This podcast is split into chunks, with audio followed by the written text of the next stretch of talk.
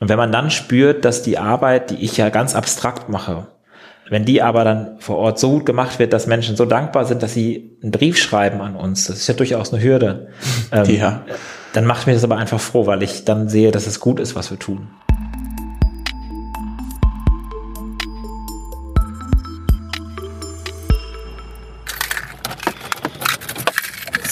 So. Oh, war ja, hier kommen auch viele Autos. Ha. Ja, ich sitze heute nämlich ein bisschen im Auto. Jetzt kann ich und bin heute ausnahmsweise mal nicht bei mir zu Hause, sondern ich bin unterwegs tatsächlich in die Dienststelle. Man glaubt es kaum. Ich komme mal wieder raus. Heute ist mal wieder eine Präsenzaufnahme und da muss ich mich hier ein bisschen sortieren. Genau, denn heute treffe ich den Herrn Wessels. Und da bin ich jetzt mal gespannt, ob das alles so funktioniert. Maske, Ma oh, habe ich mal Maske ein? Ja, Maske habe ich einstecken, natürlich. Sehr gut. Und dann laufen wir mal rüber. Hier ist was los. Ist man gar nicht mehr so gewohnt, wenn man sonst immer die Aufnahmen so abends gegen 8 macht. Hier schönster Sonnenschein. Es ist jetzt 16.30 Uhr ungefähr. Herzlich willkommen zur zehnten Folge der Malteser Blicke, dem Podcast der Malteser aus den Diözesen Dresden, Meißen und Görlitz. Ich bin Michael Pietsch und in diesem Podcast treffe ich mich einmal im Monat mit Menschen, die in den verschiedenen Bereichen der Malteser arbeiten, um mit ihnen über ihren Alltag und ihre Erfahrungen zu sprechen. Über allem steht dabei die Frage, was ist das für ein Mensch, der es sich zur beruflichen Aufgabe gemacht hat, anderen Menschen nahe zu sein? In dieser Folge erwartet mich Herr Wessels, er ist der Geschäftsführer in den Diözesen Dresden, Meißen und Görlitz. In dieser Folge geht es um unsere Arbeit bei den Maltesern. Wir blicken hinter die Kulissen seiner Arbeit als Geschäftsführer, aber auch hinter die Kulissen der Produktion der Malteserblicke. So, Eingang ist hier. Jetzt brauche ich aber doch mal die Maske. Da ist gleichzeitig auch noch eine Corona-Teststation hier. Aber eher wohl im Hinterhof. Oh. So, hier ist die Tür. Aber ich glaube, die ist noch verschlossen. Ja, da muss ich klingeln. Da bin ich mal gespannt. Vielleicht ist es sogar jemand, den ich schon interviewt habe, aber noch nie gesehen habe. Das wird ja interessant jetzt. Hallo. Hallo. Ich möchte ganz zum Herrn Wessels. Der ist schon auf dem Weg. Hi, kommen Sie gerne rein. Hallo. Hallo. Hier ist noch ein bisschen was los. Ja, ich merke gerade. Aber sind schon alle anderen weg, ja? Nee, nee. Nee? Wird noch sauber gemacht. Herr Hülse arbeitet noch. Ah, okay. Frau Häufer hat ihn gerade aufgemacht. Ja, kommen Sie So. gerne rein. Ja, wir gehen erstmal hier rein. Sehr gut. Wunderbar. wollte mit Ihnen in unseren schönen Beratungsraum schön gemütlich machen, aber der ist gerade besetzt. Und Nein, Da müssen wir mit meinem Büro Vorlieb nehmen, aber es ist Schönheit. das ist sehr gut. Das ist das Wichtigste.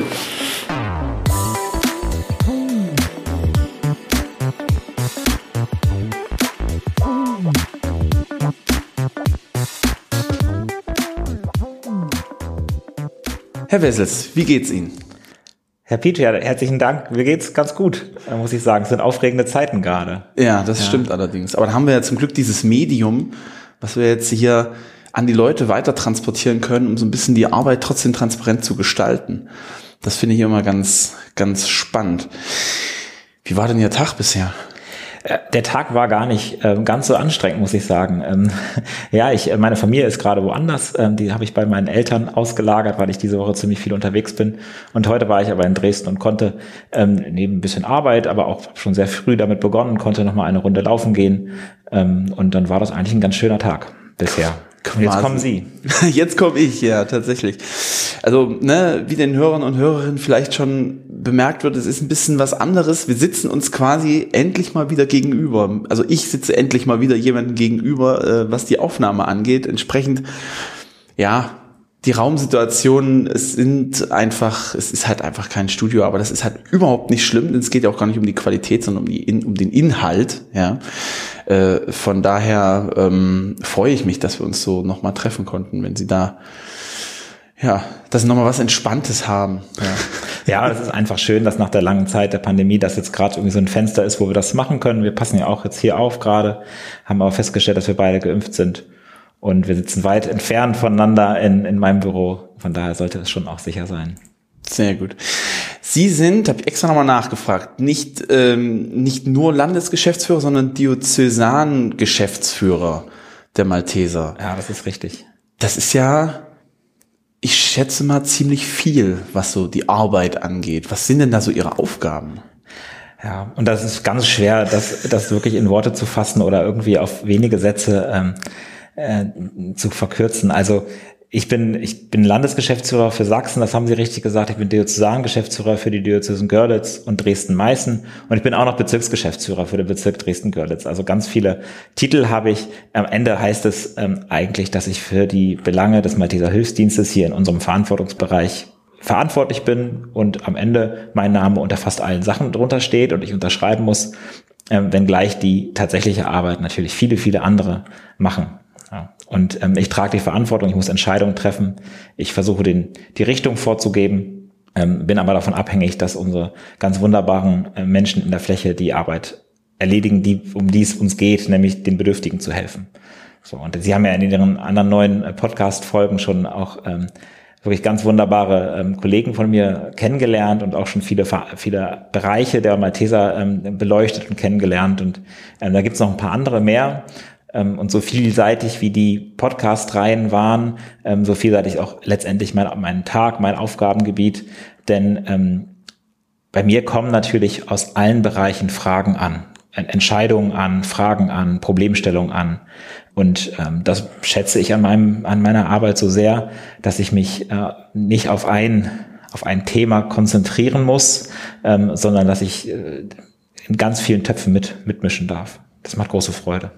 Haben Sie in einem dieser ganz vielen Töpfen denn schon mal mitgerührt? Also im Prinzip haben Sie an einem, was weiß ich, nehmen wir jetzt mal Thema Tafel, haben Sie da schon mal mitgetan? Ja, das ist ein Wunderpunkt bei mir, dass tatsächlich die, äh, die Anna Berger mich gerne mal einen Donnerstag äh, haben wollten, dass ich, dass ich mit an der Tafel, das habe ich tatsächlich noch nicht geschafft. Ähm, ähm, und ich habe auch in ihrem Podcast, ich habe noch mal im Vorfeld ein bisschen reingehört, ähm, verdichtet in die Podcast-Folgen und sie ähm, machen gerne die Anführungszeichen und den langweiligen Bürojob. ja. Ähm, ja. Mhm. Und ähm, ich war, ich bin ich bin eigentlich eher ein langweiliger Bürojob-Mensch. Das ist so. Ähm, aber ich habe tatsächlich ähm, früher mal im Jugendamt gearbeitet, zum Beispiel vor meiner Zeit bei den Maltesern. Da habe ich ähm, wirklich mit Familien, mit Jugendlichen, aber vor allem mit den Eltern an der Basis gearbeitet und äh, Beratung durchgeführt. Und der Schulbegleitdienst, den habe ich äh, 2011, 12 äh, mit aufgebaut. Ähm, und da habe ich dann auch schon ein bisschen eher an der Basis gearbeitet. Ich habe nie in der Schule eine Begleitung äh, vollzogen selber, aber war ähm, der erste Koordinator der Malteser sozusagen. Was haben Sie denn da mal gelernt, wenn Sie sagen, Sie haben im Jugendamt? Es klingt so nach Sozialpädagogik. Ja, ich bin, also ich habe nie Sozialpädagogik studiert, ähm, aber ich bin, ich bin eher Sozialarbeiter sozusagen. Ich habe ähm, zunächst ein Diplom in Sozialwissenschaften gemacht in, in Göttingen und das war so ein Studiengang, der hat mich deshalb fasziniert, weil ich mich gar nicht entscheiden musste, was ich machen muss. Also ich durfte dort vier Hauptfächer haben. Ich hatte Politikwissenschaften, ich hatte Zivilrecht, ich hatte BWL und ähm, Wirtschafts- und Sozialpsychologie. Ich konnte also vier verschiedene Sachen studieren. Nichts davon natürlich irgendwie tief, sondern immer nur so ein bisschen angerissen. Und das kam mir ganz, ganz entgegen. Ich fand alles spannend und musste mich nicht entscheiden, was ich tief kann. Meine Freunde haben immer gesagt, Martin, du wirst Taxifahrer bestimmt später. und die wollten, glaube ich, Taxifahrer nicht abwerten, aber die haben irgendwie nicht daran geglaubt, dass, ähm, dass das was wird, sozusagen. Und ich habe dann danach noch ähm, einen Master in sozialer Arbeit ähm, in, in Hamburg gemacht und war dann eher auf der Sozialarbeiterspur, tatsächlich aber mit dem Berufswunsch Geschäftsführer später, weil ich wusste, dass ich organisieren, managen, dass mir das liegt. Das macht, hat mir immer Freude bereitet. Ähm, aber ich habe mir gesagt, ich muss auch ähm, die Arbeit eines Sozialarbeiters irgendwie kennen, um dann später auch dort leitend tätig zu sein. Und deswegen habe ich das nochmal studiert und ähm, dann parallel zum Studium auch im Jugendamt, ähm, wo ich so ein bisschen geforscht hatte und dann bin ich da, habe ich dann eine Stelle bekommen, eine, irgendwie 31 Stunden oder so während des Studiums und habe dann da im Jugendamt gearbeitet als Mitarbeiter im allgemeinen sozialen Dienst. War wirklich eine spannende Zeit. Aber da haben Sie ja doch schon ganz schön viele Eindrücke von so vielen Bereichen letzten Endes bekommen. Ja. Wie sind Sie denn dann auf die Malteser gekommen? Also ich sage mal, mit diesem Hintergrund würde es mich jetzt nicht wundern, weil ich gemerkt habe, dass bei den Maltesern so viele soziale Menschen einfach drin sind, da passt das ja wunderbar ins Bild. Ja, also ich habe meinen Zivildienst gemacht beim Sozialdienst katholischer Männer in meiner Heimat und ähm, der Geschäftsführer damals war ein bestimmt ein feiner Kerl, aber irgendwie als junger Mann hat er mich irgendwie gestört. Ich fand, der macht das nicht richtig, also wie er geführt hat und wie er das alles gemacht hat. Und damals habe ich schon, das war total vermessen, aber ich habe damals gesagt, ich kann das doch bestimmt besser. Und da war so ein bisschen der der Berufswunsch bei mir entstanden. Ich möchte gerne eigentlich Manager, Geschäftsführer ähm, im Sozialbereich sein.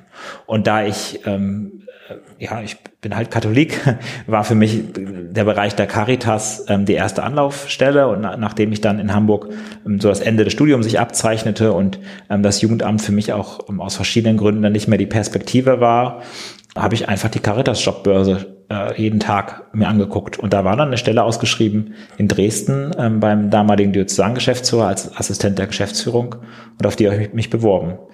Und dort bin ich dann in das Trainee-Programm der Malteser gekommen. Also ich habe nicht die Stelle bekommen, die ich, ähm, für die ich mich beworben hatte, sondern er hat mich in das Trainee-Programm, in das Führungsnachwuchsprogramm der Malteser geschoben.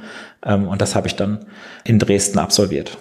Also ganz klassisch über eine Stellenanzeige bin ich zu den Maltesern gekommen, aber ich habe, äh, mir war wichtig, im katholischen Bereich zu arbeiten. Ja. Ich wollte auch in den ganzen Folgen nie den Bürojob so, auch wenn ich den immer als langweilig, weil ich selber, ich bin einfach der, der absolute Praktiker, auch bei mir ja. auf Arbeit, also ja. viel mit am Computer sitzen und schreiben und so weiter, ist nicht mein Fall. Ähm, will ich auch überhaupt nicht abwerten, den finde ich wahnsinnig wichtig, ja, wäre bloß für mich nix. Da finde ich es immer ganz erfrischend, dann jemand gegenüber sitzen zu haben, der sagt, Mensch, ja, das ist eigentlich genau mein Ding. Ja. Genau, das merkt man bei Ihren Fragen ja auch, dass Sie das gar nicht abwerten wollen, aber es ist so süß, wie Sie das in Anführungszeichen im Podcast setzen. Und ja, es ist einfach eine andere Art der Arbeit, aber Sie haben ja auch festgestellt, dass selbst unsere ganzen Menschen, die erstmal einen langweiligen Bürojob haben, äh, mit vielen Menschen zu tun haben, mit vielen Sachverhalten. Wir haben ja die wenigsten, die wirklich nur jeden Tag vor denselben äh, Stücken Papier ähm, äh, sitzen und da irgendwas machen. Die haben wir auch und das ist ja auch gut, dass es die gibt, die da auch Freude dran haben. Aber viele unserer äh, langweiligen Bürojobs sind ja eigentlich total vielfältig und aufregend, weil wir mit Menschen indirekt oder direkt in Kontakt sind und ähm, die ins Feld schicken und mit denen dann ähm, ja am Ende den, den Bedürftigen helfen. Ja. Das, ja. Ähm, und da wird's ganz schnell spannend. Und wenn ich sage langweiliger Bürojob, dann kann ich die Stunden, in denen ich wirklich am, am Schreibtisch alleine vor einem Computer sitze, sind gar nicht so viele. Ich wünsche mir manchmal, dass es mehr wär, wären, um einfach das abarbeiten zu können. Gerade meine Aufgabe ähm, hat viel mit äh, mit Besprechungen, mit Einzelgesprächen, auch mit Reisetätigkeit und dann ähm, Verhandlungen, Gremiensitzungen und so zu tun, wo dann am Ende der Schreibtisch ähm, gar nicht gar nicht so mein Hauptanlaufpunkt am Tag ist. Mit wem haben Sie denn da so Kontakt? Also auch jetzt vielleicht auch innerhalb ähm, der verschiedenen Dienste, die vielleicht auch schon vorgestellt worden sind. Hm. Naja, mit zunehmender äh, Führungshöhe sozusagen ähm, hat man natürlich deutlich weniger Kontakt im Alltag mit den Diensten, äh, was natürlich auch schade ist, weil das ist ja schon das Salz in der Suppe, wenn man auch ein bisschen noch, ich sag's manchmal so ein bisschen, die, das Benzin noch riecht, ja, ähm, äh, vom Fahrdienst oder so. Das wird weniger und das ist auch schade. Aber wie ich gerade schon sagte, also am Ende ähm, sind jedes Thema, was ich irgendwie bewege, hat ja mit einem der Dienste zu tun. Und dann sind es eben ganz ähm, themenabhängig äh, mal stärker, mal, mal bin ich stärker mit der Annaberger Tafel ähm, im Gespräch, weil wir da vielleicht gerade überlegen, eine Tafel, die so ein paar Ortschaften weiter ist, zu übernehmen und uns äh, aus Annaberg herauszuführen. Dann bin ich da intensiver dran oder wir haben ein neues Projekt im Haus Notruf, was irgendwie dann meine äh, Beteiligung braucht oder wo ich mich gerne beteiligen möchte. Oder wir gucken, ob wir einen neuen Kindergarten irgendwo aufmachen und dann bin ich da ähm, stärker dran. Das ist wirklich sehr abhängig von der Situation gerade. Also ich bin immer dann ähm, mit drin, wenn es was Besonderes gibt. Ja? Also im, wenn alles normal läuft, habe ich in der Regel damit wenig zu tun. Wenn Sie hier in diesem Büro die Tür aufmachen, was liegt denn da als erstes gerade auf dem Tisch? Meistens sind es Unterschriften. Und ähm, ich bin ähm, gerade ja ins Büro gekommen, ein bisschen später, weil ich vorher zu Hause gearbeitet habe. Und ähm, da habe ich zwei, zwei Sachen im Kern unterschrieben. Das eine waren die äh, Geburtstagsbriefe für den nächsten Monat. Die werden immer schön vorbereitet. Wir ähm, wollen gerne, dass jeder Mitarbeiter ähm, einen Geburtstagsbrief, der von mir persönlich unterschrieben ist, bekommt. So, das habe ich gerade gemacht und das sind eben mittlerweile schon relativ viele Briefe, die dann pro Monat zustande kommen. Äh, und, und das hat mich besonders gefreut. Ich habe ähm, gerade, ich glaube, es waren zehn Zertifikate für abgeschlossene Hospiz Hospizhelfer und Helferinnen unterschrieben. Das heißt, sie haben ihren Hospizhelferkurs ähm, zu Ende gebracht oder bringen ihn bald zu Ende und dann bekommen sie ein Zertifikat überreicht und das durfte ich gerade unterschreiben. Das ist natürlich eine besondere Freude, weil ist der wunderbare Dienst, wenn da neue Ehrenamtliche sich entschließen, in den Dienst zu gehen und auch die durchaus lange Ausbildung dann ähm, hinter sich bringen. Das ist, ist eine besonders große Freude. Ja, ganz, ganz besonderer Dienst. Da habe ich ganz besondere Erinnerungen dran, ja. auf jeden Fall. Da komme ich dann, können wir ja dann nochmal dazu Gerne, kommen. Ja. Dann. ja.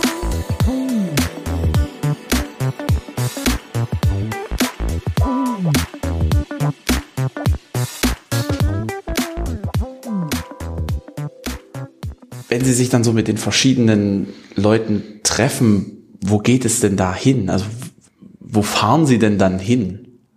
Okay. Ähm, naja, also ich bin durchaus ähm, im Bezirk unterwegs. Ja, natürlich ähm, einige Themen ähm, sind einfach gut, die vor Ort zu klären. Und dann fahren wir eben dahin, wo es gerade stattfindet. Ja, ob das die Rettungswache XY ist oder, oder eine Dienststelle. Ähm, häufiger sind es dann ähm, Verhandlungen oder Gespräche mit großen Auftraggebern sozusagen, also äh, im Rettungsdienst, äh, im Landratsamt die, die ähm, Rettungsdienstabteilung sozusagen, ähm, oder wir sind gerade in unserer Dienststelle in Cottbus, ähm, da, da, da wollen wir die Zukunft des Gebäudes sozusagen klären und da bin ich dann mit der mit, der, mit dem Pfarrer, äh, mit dem Propst ähm, dort im Gespräch und dann fahre ich natürlich gerne nach Cottbus, äh, um das dazu zu machen. Das sind so die Malteser, ähm, also so wenn wir auf unseren eigenen Verantwortungsbereich gucken, dass ich unterwegs bin. Ähm, und dann, dadurch, dass wir ein Bundesverband sind, ähm, gibt es natürlich auch viele Anlässe, wo man dann über die Grenzen äh, der beiden Diözesen hinaus unterwegs sein muss. Also wenn mein Chef äh, seine Mitarbeiter zusammenruft, mein Chef wohnt in ähm, oder ist tätig in, in Lohne, in, im Oldenburgischen, das ist im Westniedersachsen. Ähm, da treffen wir uns halt irgendwie in Magdeburg oder in Hannover mit meinen Kollegen. So, das heißt, das, das sind dann Anlaufpunkte. Oder unsere Zentrale ist in Köln ähm, und auch da finden natürlich Termine statt. Auch da ist man hin unterwegs. Ähm, ich bin dann noch ein paar in so einem Gremium der Caritas. Da ist dann häufig in Frankfurt was ähm, oder in Fulda und auch das sind dann natürlich dann Orte, wo man dann manchmal hin muss. Ja, ich erinnere mich nämlich an eine Situation, wo der Herr Effenberger, ich glaube sogar in der ersten Folge damals gemeint hat, dass er auch sehr viel unterwegs ist und dann irgendwo eine magische Kilometerzahl geknackt hatte. Das ist Ach so, okay. im Hintergrund ja. geblieben. Aber da kann man ja schon fast sagen, ein Hoch auf ähm, die technischen Möglichkeiten oder ist es doch eher, selbst jetzt in der ähm, Pandemiezeit, wo Sie sagen, wir sind lieber eher vor Ort oder wir machen es auch gerne ja, über was weiß ich, Teams, Zoom, mhm. was es nicht alles gibt. Aber wir haben ja jetzt bestimmt ja ein Dreivierteljahr, also ich glaube, so das erste Vierteljahr haben wir fast nichts gemacht und dann kam ja wahrscheinlich schon ein bisschen schneller, aber dann kam ja diese Teams-Möglichkeit, aber bis alle sich da so drauf eingestellt hatten, dass Video auch gut funktioniert, dass sie alle gut technisch eingerichtet waren und das auch akzeptiert haben als Arbeitsmittel, ist ja ein bisschen was vergangen. Und da haben wir uns natürlich auch gut damit eingerichtet. Und ich glaube, die Kernprozesse sind weitergelaufen. Ähm, wir haben auch unsere Absprachen ähm, tätigen können. Da ist viel darüber gegangen. Wir merken aber auch, dass durch dieses nur noch digitale vieles auf der Strecke bleibt. Ähm, und das auch nicht, dass das auch nicht jedem gut tut auf Dauer. Und dazu kommt natürlich jetzt in der Pandemie auch nochmal eine persönliche Belastung, die viele, viele Menschen ja auch zu Hause nochmal haben. Das haben natürlich auch Malteser. Ähm, und von daher freue ich mich schon darüber, wenn es wieder ein bisschen mehr ins Persönliche geht.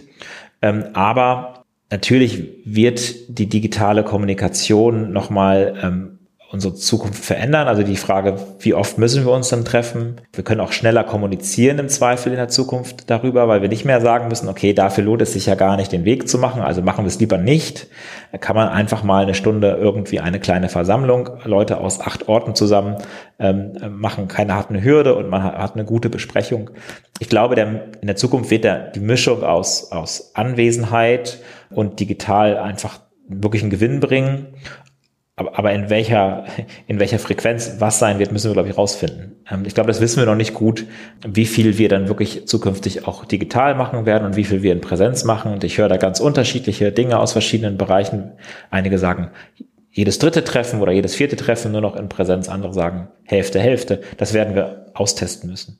Aber ich glaube, wir haben nochmal in der Euphorie vielleicht am Anfang, dass technisch das alles so toll funktioniert, im Laufe der Zeit schon auch gemerkt, dass da echt was fehlt. So die, die Gespräche beim Kaffee, vorher, nachher, auch Emotionen sind anders, ähm, also ich kann den anderen anders, den anderen viel besser deuten, wenn er bei mir im Raum ist, als wenn ich nur den, ähm, das Gesicht sehe und er auch manchmal seine Kamera ähm, abstellt. Da kann ich auch viel mehr auf, auf die Gefühlslage des anderen eingehen. Findet er das gerade gut oder schlecht, was ich sage? Also das eröffnet ganz neue Möglichkeiten, wird unsere Arbeitswelt auch verändern, auch unsere Malteserwelt. Und gerade weil, weil wir so dezentral aufgestellt sind, ne, weil wir so viele Standorte haben, werden wir da bestimmt viel von nutzen. Aber ich glaube, wir müssen es auch im guten Maß machen. Ja, aber gerade weil Sie ja auch so gesagt haben, ne, Sie sind auch bundesweit äh, da so unterwegs, dachte ich vielleicht, da kann man sich vielleicht den einen oder anderen Weg sparen. Unbedingt. Ich bin manchmal für anderthalb Stunden Termin in Köln nach Köln gefahren. Ja, und ähm, gerne mit dem Zug, dann konnte ich wenigstens noch die Zugfahrt ganz ordentlich nutzen, um so Arbeit zu machen, also so E-Mails und so. Mhm. Aber das ist natürlich Wahnsinn. Und das wird man in Zukunft ähm, digital machen, da bin, da bin ich sehr sicher. Aber für andere Sachen ist es auch wichtig, nochmal zusammenzusitzen. Und auch Sie haben es doch gemerkt wahrscheinlich in Ihren Podcasts. Ne? Ich meine, es hat gut funktioniert, ähm, äh, das mit Computer zu machen und es sind ja auch wirklich tolle Podcasts rein geworden. Aber ich glaube schon, dass auch äh, dass es noch besser ist, wenn man zusammensitzt und sich in die Augen gucken kann. Tatsächlich. Also ich kann jetzt auch dadurch, also es ist wirklich wie äh, für mich jetzt wieder mal was völlig Neues, dass wir zusammen in einem Raum sitzen und uns anschauen können, ähm, weil die anderen, also ab Frau Hering tatsächlich habe ich bisher niemanden gesehen. Gut, scheinbar den Herr Schumacher. Er wusste es aber auch nicht so genau, ob wir uns schon, also wir haben uns wohl schon mal gesehen, aber ich habe so gar keinen ja. Blick. Manchmal habe ich so nach den Leuten gegoogelt, die jetzt so da sind. Das ist so schwierig gewesen. Ähm, aber ansonsten war das schon tatsächlich wirklich auch was anderes. Man konnte sich dann auch nebenbei nochmal mit absprechen. Ja. Und wir konnten auch nicht immer ein Video anmachen. Das ist nochmal gleich das nächste gewesen, dass wir dann angefangen haben, das Video wegzulassen, weil im schlimmsten Fall die Internetverbindung ja. nämlich nicht funktioniert hat und das dann angefangen hat, so zu hakeln. Und äh, ich bin da ein bisschen, ja, Perfektionist an der einen oder anderen Stelle. Es muss dann aber auch gut klingen. Ja was das angeht. Und wenn es das nicht tat, dann muss man halt das Bild dann entsprechend weglassen, leider. Aber ja, und da ist es dann eben wohltuend, jetzt zusammen im Raum zu sitzen, wenngleich sie dann ihre Krautnudeln nicht mehr äh, vorher machen können. Ne? Ah, ja, das stimmt, das stimmt. Aber die können dann auch nicht anbrennen. Ne? Das, ja, das ist dann der große, große Vorteil an der Stelle. Ja. Was sind denn so die kleinen Geschichtchen des Alltags? Was ist denn so, so, so Sachen, wenn Sie nach Hause gehen, so sagen, Mensch, heute war ein guter Tag. Was ist denn da, was kann denn da passiert sein? Hm. Also ich glaube, also so doof es klingt, ne? also ich glaube, die meisten meiner Tage sind irgendwie gut, weil ich, ähm, ich glaube, das ist ein bisschen mein Naturell. Ich, ich sehe eher die positiven Dinge. Also ich lasse mich von denen die Sachen, die, die schlecht laufen, gar nicht so sehr beeinflussen ähm, und kann die, glaube ich, gut hinter mir lassen oder ich will nicht sagen ausblenden, weil das wäre gefährlich, aber ähm, die beschäftigen mich dann gar nicht so sehr. Ähm, naja, und das sind, das sind die großen Sachen, wenn wir wenn wir irgendwo erfolgreich waren, also wir müssen in vielen unserer Dienste uns Ausschreibungen zum Beispiel stellen.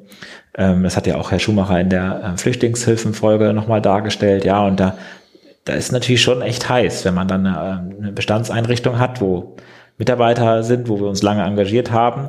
Und wenn dann so die Vergabeentscheidung kommt und die heißt, ja, liebe Malteser, ihr dürft wieder die weiteren drei Jahre arbeiten, das sind natürlich tolle, große Momente. Und wenn, wenn das an so einem Tag passiert, dann ist man schon sehr beseelt. Aber es sind natürlich auch kleine Dinge. Es kommen manchmal auch ähm, ja, Danksagungen von Kunden, von, äh, von Menschen, die wir betreuen, kommen bei uns an. Und, ähm, und das kann auch so einen Tag aufhellen, weil das, ich sag mal, das passiert nicht, nicht jeden Tag, aber da kommen manchmal wirklich ganz, ganz äh, feine Briefe von, von Menschen, die bei uns im, im Rettungsdienst, denen geholfen wurde oder die wir im Besuchs- und Begleitdienst begleiten. Und wenn man dann spürt, dass die Arbeit, die ich ja ganz abstrakt mache, wenn die aber dann vor Ort so gut gemacht wird, dass Menschen so dankbar sind, dass sie einen Brief schreiben an uns, das ist ja durchaus eine Hürde. Ähm, ja. Dann macht mich das aber einfach froh, weil ich dann sehe, dass es gut ist, was wir tun. Dass es Menschen hilft. Das ist, das ist für mich ganz entscheidend und ähm, ja, ein großer Frohmacher. Und wo die Malteser ja auch noch weiterhelfen werden, auf jeden Fall. Ja, wir hören nicht auf, das ist klar. Wir machen das seit 900 Jahren. Also. Ja, ja, das wäre Quatsch jetzt deswegen aufzuhören. Genau. Das stimmt allerdings. Ja, aber worauf ich hinaus wollte, ist so, was gibt's denn so für vielleicht, wenn ich sie gerade mal mir gegenüber habe, was gibt's denn so für Projekte in der Zukunft? Unzählige. Ne? Unzählige, so, ähm, Stift raus, ja. Blatt und los geht's. Ja, ja also wir sind an, an, an ganz vielen Stellen ähm, dran, uns, uns weiterzuentwickeln. Ähm, wir haben für uns entschieden, dass wir ähm, dass das toll ist, was wir machen und wir machen heute schon mehr als vor sechs Jahren. Ähm, aber wir merken eben durch die, durch die, wir sind erfolgreich, sag ich mal. Das spielen uns alle, alle wieder. Das ist gut, dass wir, was wir machen. Wir machen es in guter Qualität, die Menschen sind zufrieden, die Hilfe kommt an. Und, und wir glauben, dass, ähm, dass unsere Hilfe also mehr gefragt ist denn je. Und deswegen wollen wir die Hilfe gerne auch an andere Stellen noch weiter tragen. Das heißt, ein Fokus von uns ist gerade zu gucken, in welchen Städten ähm, sind wir noch gar nicht aktiv, die aber äh, unsere Hilfe gut gebrauchen können. Ähm, oder in welchen Orten sind wir schon, meinetwegen mit einem Hospizdienst oder mit einem Fahrdienst ähm, aktiv, wo wir aber andere Dienste, die wir auch ähm, können, noch gar nicht machen. Da sind wir gerade in einem, äh, ja, in so einem Prozess, das nochmal ein bisschen, äh, es muss natürlich mit einem Konzept hinterlegt sein und dann Sozialraumanalyse und so. Da sind wir gerade dran, um das nochmal sehr strukturiert zu bearbeiten und dann zu gucken, wo können wir noch, ähm, noch mehr Malteserarbeit hinbringen. Das ist so ein großes Thema, was wir in den nächsten Jahren verfolgen wollen. Weil zum Beispiel Zwickau ist die viertgrößte ähm, sächsische Stadt und da treffen sie keinen Malteser.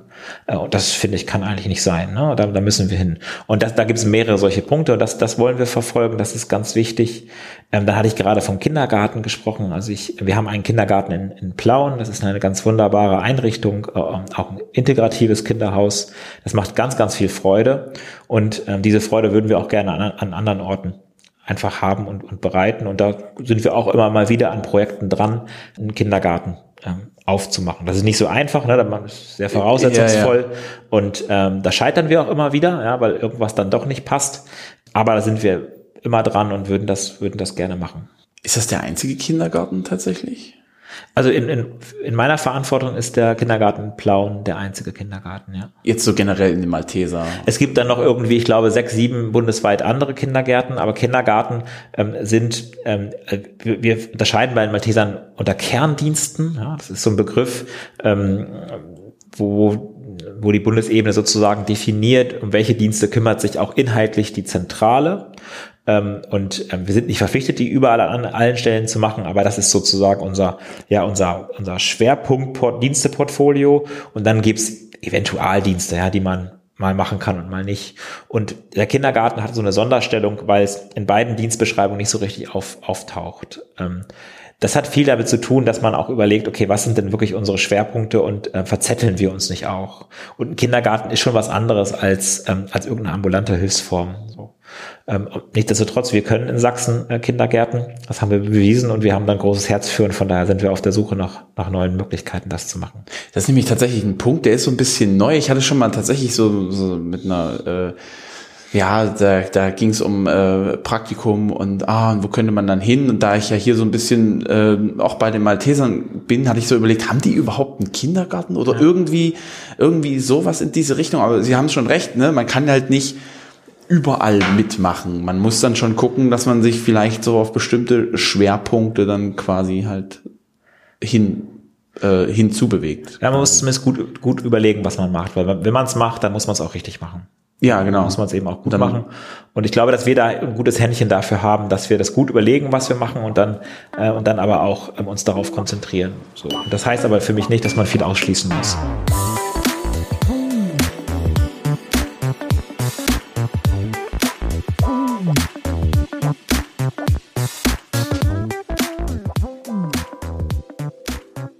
Peach, aber ich möchte jetzt gerne auch mal ein bisschen das, äh, den Spieß umdrehen. Also Sie machen jetzt, ich glaube, fast ein Jahr für uns äh, Podcasts, haben angefangen mit der Frau Sandhoff mit dem Debo-Projekt und ähm, jetzt sind wir schon in der zehnten Folge. Und mich interessiert auch ein bisschen, wie erleben Sie uns Malteser denn? Äh, wie viele Leute klicken denn eigentlich diesen Podcast an und hören den? Ich habe da auch tausend Fragen mit.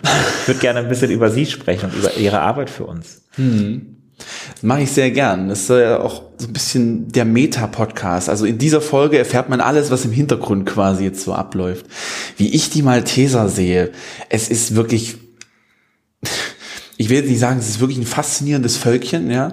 Nee, aber die Malteser, die haben so eine, so eine ganz bestimmt, so, so einen ganz bestimmten Umgang mit mir in dem Falle. Aber scheinbar auch so, so generell. Die sind alle so, so herzensgut, so das waren so, war so mein Eindruck. Also wirklich so viele, mit denen man ähm, gut äh, arbeiten konnte, mit denen man gut reden konnte. Also Herr Effenberger gleich mal, mhm. ne, wo der erste Rundumblick quasi kam, so ein bisschen, also als ich den kennengelernt habe, den habe ich auch schon vorher nochmal kennengelernt und dann aber in der Folge ihn auch nochmal zu erleben, das war schon sehr, sehr angenehm. Ähm, und so habe ich eigentlich jeden wahrgenommen. Alle so, so ein bisschen, ja, sehr empathisch und doch irgendwie aber sehr für ihre Sache brennend. Auf Ja. jeden Fall. Ja, da ist natürlich eine tolle Beschreibung. Wenn ich das so höre, bin ich natürlich extrem stolz auf meine Mannschaft, ja. Ja. Weil das, was, was will man mehr, wenn die Menschen für die Sache brennen und das aber herzlich tun und ähm, den Menschen zugewandt ist? Das ist ja eigentlich eine Idealbeschreibung dessen, was wir uns halt jeden Tag äh, wünschen. Ja. Also es ist nicht immer ganz, ich gebe zu, es ist nicht immer ganz einfach gewesen. So im Sinne von einfach, weil halt nicht jeder gut vor dem Mikrofon sprechen kann. Das kann der eine besser, das kann der andere schlechter.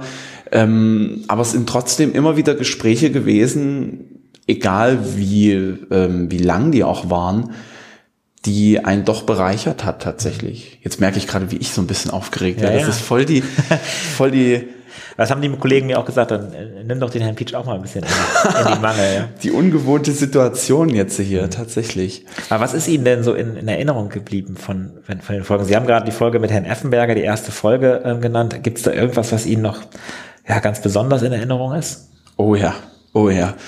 Also ich kann mich an jede Folge so ein bisschen erinnern. Ähm, ich habe jetzt auch nicht nochmal alles durchgehört, so wie Sie. Sehr gute Vorbereitung, was das angeht, auf jeden Fall schon mal. Die Folge, die mich am meisten erwischt hat, ist tatsächlich die Folge zwei gewesen mit dem Herrn Doll. Da ging es um Hospizdienst. Ich habe das damals in der ersten Folge, das weiß ich noch, immer wieder gesagt, ah, der Hospizdienst, der ist mir nicht, der ist mir nicht und so weiter und so fort.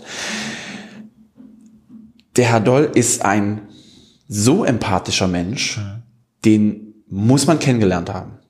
Also das sage ich echt nicht von vielen und wahrscheinlich, wenn er das so hören würde, würde er sich auch denken, ach, wissen Sie was, das ist vielleicht ein bisschen viel jetzt. Nee, aber doch in dieser Situation, also in dieser besonderen Situation, weil zu der ganzen Folge gibt's nämlich eine Geschichte.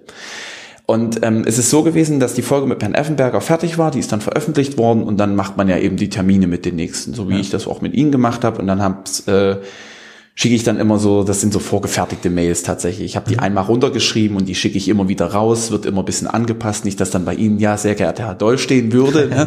sondern schon, dass Herr Wessels steht. Und ähm, den Termin haben wir gemacht. Ich habe mir dann so ein bisschen mich damit auseinandergesetzt, was bedeutet Hospizdienst und so weiter und so fort. Und zwischen den Termin machen und dem Hospizdienst, also dass wir den, dass wir den Termin dann auch wahrnehmen, ist tatsächlich mein Vater verstorben. Also bin ich quasi mit dem Wissen, mein Vater ist verstorben, zum Herrn Doll gefahren, direkt zu ihm nach Hause auch und habe dort die Folge mit dem Hospizdienst gemacht. Und es gibt auch eine, in, der, in der Rohaufnahme an einer Stelle, wo ich direkt nochmal sage, Herr Doll, wir müssen jetzt hier mal ganz kurz Pause machen. Das ist so im Bereich, ähm, ja, hinteres Drittel dann gewesen, Ja. weil so äh, was einen berührt. Ich gebe zu, ich habe nicht den besten Draht zu meinem Vater jetzt gehabt, aber es ist trotzdem was gewesen. Das hat einen nicht losgelassen einfach zu der Situation. Und dann quasi auch die ganze Zeit so ein bisschen um das Thema Tod zu sprechen, wahnsinnig, wahnsinnig emotional. Wir haben uns dann auch eine halbe Stunde genommen, deswegen sage ich das so hoch. Ne? Wir müssen, also der Herr Doll ist ein Mensch, den muss man einfach mal kennengelernt haben. Wir haben dann eine halbe Stunde einfach nur mal kurz über mich gesprochen, über die Situation, wie sie eben dort war. Der hat mich so gut aufgefangen. Wir haben dann ungefähr noch eine ja, Viertelstunde, 20 Minuten dann noch aufgenommen, die, den Rest dann quasi. Und das war so eine rundum verrückte Folge, was das angeht. Und dann ging es so ein bisschen tatsächlich, ähm, dass dann nach der Folge dann auch die Beerdigung stattfand ähm, und Herr Doll mir auch geschrieben hat, tatsächlich, und die SMS habe ich auch noch, dass er an mich denken wird und mir eine Kerze ins Fenster stellen wird, einfach nur. Und das war so hoch emotional an der Geschichte. Ähm, Wahnsinn.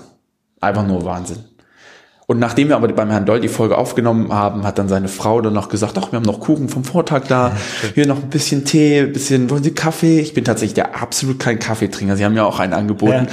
Ähm, ne, aber das war so, und dann haben wir noch ein bisschen an seinem Haus gesessen, wirklich wunderschönes Haus, was das angeht. Allerdings die Mücken im Spreewald richtig, richtig mies. Ja, und dann bin ich äh, nach Hause gefahren mit sehr gemischten Gefühlen. Es gibt auch noch einen O-Ton, ähm, weil ich eigentlich so ein bisschen meine, ja, meinen Ersteindruck ähm, der gesamten Situation nochmal schildern wollte.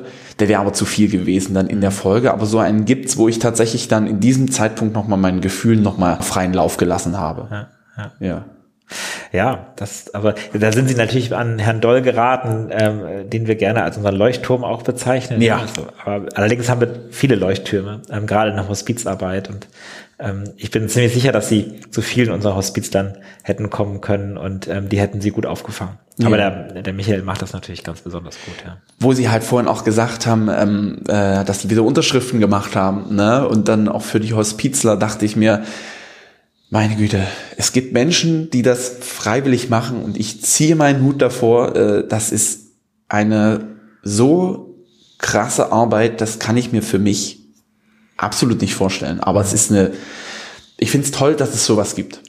Ja, und es ist eben, man sieht ja in ihrem Fall ganz sehr, dass das, dass das ganz wichtig ist. Das eine ist die, die Sterbebegleitung, das haben sie jetzt ja gerade nicht erlebt, ähm, aber auch die Trauerarbeit, die wir dann ja, Ja. auch leisten, ähm, auch mit Kindern leisten, ähm, die ist auch hochwertvoll. Ja. Und deswegen sind wir ganz dankbar, dass sich immer, immer wieder Menschen finden. Und ich glaube, da sind auch ein paar dabei, die das auch von sich sagen würden. Und dann gibt es irgendwelche Erlebnisse, ähm, die sie haben, äh, wo sie dann auch sagen, okay, doch, das, das, das ist was für mich. Das möchte ich auch gerne zurückgeben, was ich vielleicht am eigenen Leib erfahren habe, an, an Hilfe, an Unterstützung oder auch gerade nicht hatte in so einem, ähm, in so einem Prozess und ich möchte es besser machen.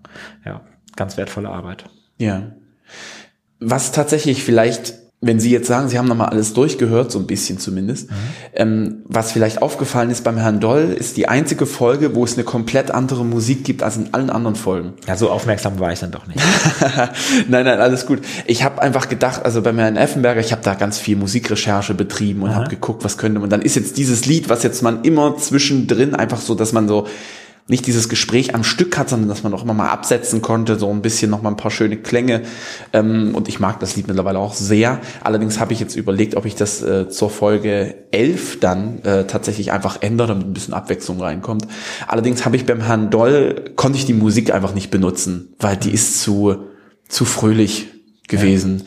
Die war, ist zu sehr so, ah, jetzt geht's hier wunderbar weiter irgendwie. Das war mir irgendwie nix. Deswegen musste ich da, habe ich mich da nochmal für eine andere Musik entschieden, was das angeht. Aber das sind so kleine Details, da bin ich selber ein bisschen drin verliebt. Was das Ja, aber es zeigt, wie viel, wie viel Mühe sie sich mit dem Podcast geben. Und das, das merkt man, finde ich, auch, wenn man, wenn man die hört, ähm, dass sie ähm, ganz, ganz toll auch bei dem Thema sind, sich reindenken ähm, und, und total tolle Nachfragen stellen. Ja, also das ähm, gefällt mir sehr gut. Vielen Dank. Was danach kam, war tatsächlich die Folge von Herrn Kliman. Die war, die war nicht so ganz einfach, fand ich. Weil dieses Thema Spenden, das ist so ein, es geht um Geld. Und ich mag nicht so um Geld, über Geld reden irgendwie. Aber ich glaube, es ist trotzdem halt eben sehr, sehr wichtig, dass, äh, dass es einen Herrn Kliman gibt, der das auch sehr gut in der Folge einfach wiedergegeben hat, ähm, was mit diesen Spenden dann letzten Endes auch passiert. Ist allerdings auch tatsächlich die kürzeste Folge Ja. ähm, bisher. Ja. Ja, und ähm, so geht's ja viel, ne, dass dieses, dieses um Spenden fragen, ähm, das gefällt vielen Maltesern nicht so gut. Ja, wir hätten gerne, dass die Menschen zu uns kommen und spenden. Aus eigenem, also dass sie einfach zu uns kommen und uns irgendwie einen Umschlag bringen. Und, und das ist leider nicht die Realität. Wir müssen die, wir müssen die Menschen ansprechen, damit sie spenden. Und ähm, eine Sache ist mir in der Folge zum Beispiel aufgefallen. Ich glaube, da haben sie an einem Punkt ähm, mal gesagt, eigentlich widerstrebt ihnen das, dass für die Arbeit, die wir machen, Spenden gesammelt werden Ja. müssen, damit sie ermöglicht werden. Eigentlich müsste das, das doch der Staat machen. Und ähm, und das, das kann man natürlich diskutieren. Und ähm, aber ich fand das auch ganz spannend, habe da lange dann drüber nachgedacht, in, ähm, äh, weil ich weiß es nicht, ob das das richtige Bild ist von Gesellschaft, dass tatsächlich alles der Staat machen muss. Gibt es nicht immer auch Dinge, ähm, wo es gut ist, dass auch Private sich drum kümmern, dass die sozusagen die Solidargemeinschaft sich kümmert? Wenn da alles der Staat machen würde, dann würde es im Zweifel ja irgendwie mit Hauptamtlichen machen. Und ähm, brauchen wir kein ehrenamtliches, kein Zivil-Engagement noch? Ist das die Gesellschaft, in der wir leben wollen? Das weiß ich auch nicht. Also das habe ich mich so gefragt. Das muss nicht unbedingt mitgedacht sein bei Ihnen, aber das fand ich nochmal noch mal, ähm, für mich wichtig, dass, ähm, dass ich schon es gut finde, dass nicht alles der Staat macht, sondern dass es auch Bereiche gibt, in denen tatsächlich das, ähm, das zivile, das private, das kirchliche Engagement, das Engagement von Ehrenamtlichen auch da ist, wo der Staat dann vielleicht keine so große Rolle hat. Das war so der eine Gedanke, den ich dazu hatte. Und der andere ist, dass unsere Real- Realität so ist, dass selbst bei den Dingen, die der Staat schon macht, also wo er schon sagt, okay, das finanziere ich euch, also die Hospizarbeit, die gut gefördert wird, oder wenn wir an vielen Stellen Sozialarbeiter in irgendwelchen Projekten haben, ähm, dann finanziert der Staat häufig 80 Prozent, 90 Prozent. Manchmal tut er auch so, als ob er 100 Prozent ähm, finanziert.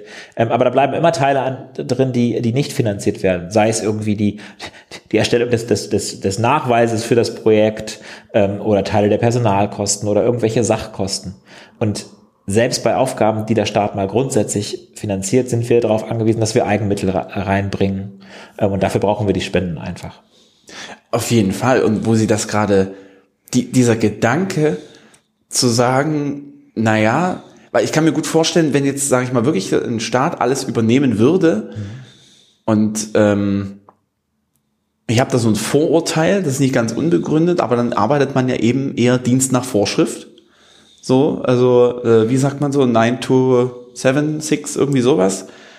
Und dann ist eben vorbei. Das sehe ich zum Beispiel beim Hospizdienst, wo die Ehrenamtlichen wahrscheinlich dahinter sind, sehe ich das tendenziell eher nicht, sondern die sind ja eben mit der entsprechenden Leidenschaft auch noch mit dabei. Ich will um Himmels Willen keinen Hauptamtlichen, auch niemanden bei der Stadt jetzt unterstellen, also nicht, dass jetzt irgendwelche Briefe oder E-Mails kommen, dass die ihren Job nicht mögen, weil die haben den jetzt sich jetzt vielleicht auch mal rausgesucht, eben gerade äh, aus bestimmten Gründen. Na, aber ich finde diesen Gedanken spannend, dass ähm, dass man vielleicht mit Ehrenamtlichen, dass die noch mal ein bisschen den, den Extraschritt quasi letzten Endes auch machen. Und, und das finde ich ist ein, darüber muss ich länger nachdenken, das schaffen wir jetzt hier nicht. Nee, nee. Aber ist so dieser, dieser Gedanke, wo, also sind wir dann noch eine Solidargemeinschaft, wenn wir das alles staatlich lenken sollen? Und das finde ich ist ein ganz interessanter Gedanke zu sagen, ähm, äh, der Staat ist eher so dieses, dieses typische, da gibt's die Gesetze, da gibt's die Regeln, so viel gibt's und so weiter. Aber da fehlt es vielleicht sogar ein Ticken an einigen Stellen an Menschlichkeit einfach. Mhm. Sieht man ja jetzt auch in politischen Debatten oder sonst irgendwo, dass man halt immer erst mal guckt, ah, stimmt die Zahlen, ist die Wirtschaft, bla, bla, bla, blub, dann will ich über die Pandemie will ich ja gar nicht erst reden, sondern da bei diesen Spenden und bei diesen Hilfsorganisationen, da ist noch ganz viel Menschlichkeit mit drinne. Mhm. Das ist jetzt auch eine Unterstellung, das gebe ich zu. Aber ich finde den Gedanken gerade ganz spannend. Ja, und da, wo der Anspruch ist, dass der Staat irgendwie alles machen muss, ähm, das alles hat irgendwie immer eine Beschreibung und ein Ende. Also es ist, Staat kann nicht anders, als das in irgendeinen Rahmen zu gießen. Und, ähm, und alles, was dann nicht in diesem Rahmen ist, ähm, fällt dann halt runter. Und ich glaube, dass, dass es dass es wichtig ist, dass wir uns über diesen Rahmen klar sind und dass wir das Runterfallende dann aber auch ähm, bearbeiten können. Und ähm, wenn wir den Anspruch haben, dass der Rahmen schon alles deckt, und dann, ich glaube, so weit kann man den Rahmen gar nicht, gar nicht setzen. Aber ich bin mir da auch nicht ganz sicher, nur ich habe so diese Aussage von Ihnen, ja, ja. Äh, die fand ich so, äh, die fand ich so bezeichnend und habe gedacht, na, irgendwie äh, passt das nicht zu meinem äh, Bild, auch dieses ja, dieses Engagements von vielen, die bei uns auch ehrenamtlich sich engagieren, die tatsächlich einfach über das hinaus, was der Staat leistet. Und dann vielleicht gibt es ein paar Aufgaben, die der Staat mehr machen müsste. Ähm, aber ich glaube auch nicht, dass wir uns als Zivilgesellschaft zurückziehen sollten und ähm, nur dem Staat vertrauen. Das ist irgendwie auch nicht das Bild vom Staat, was ich so habe.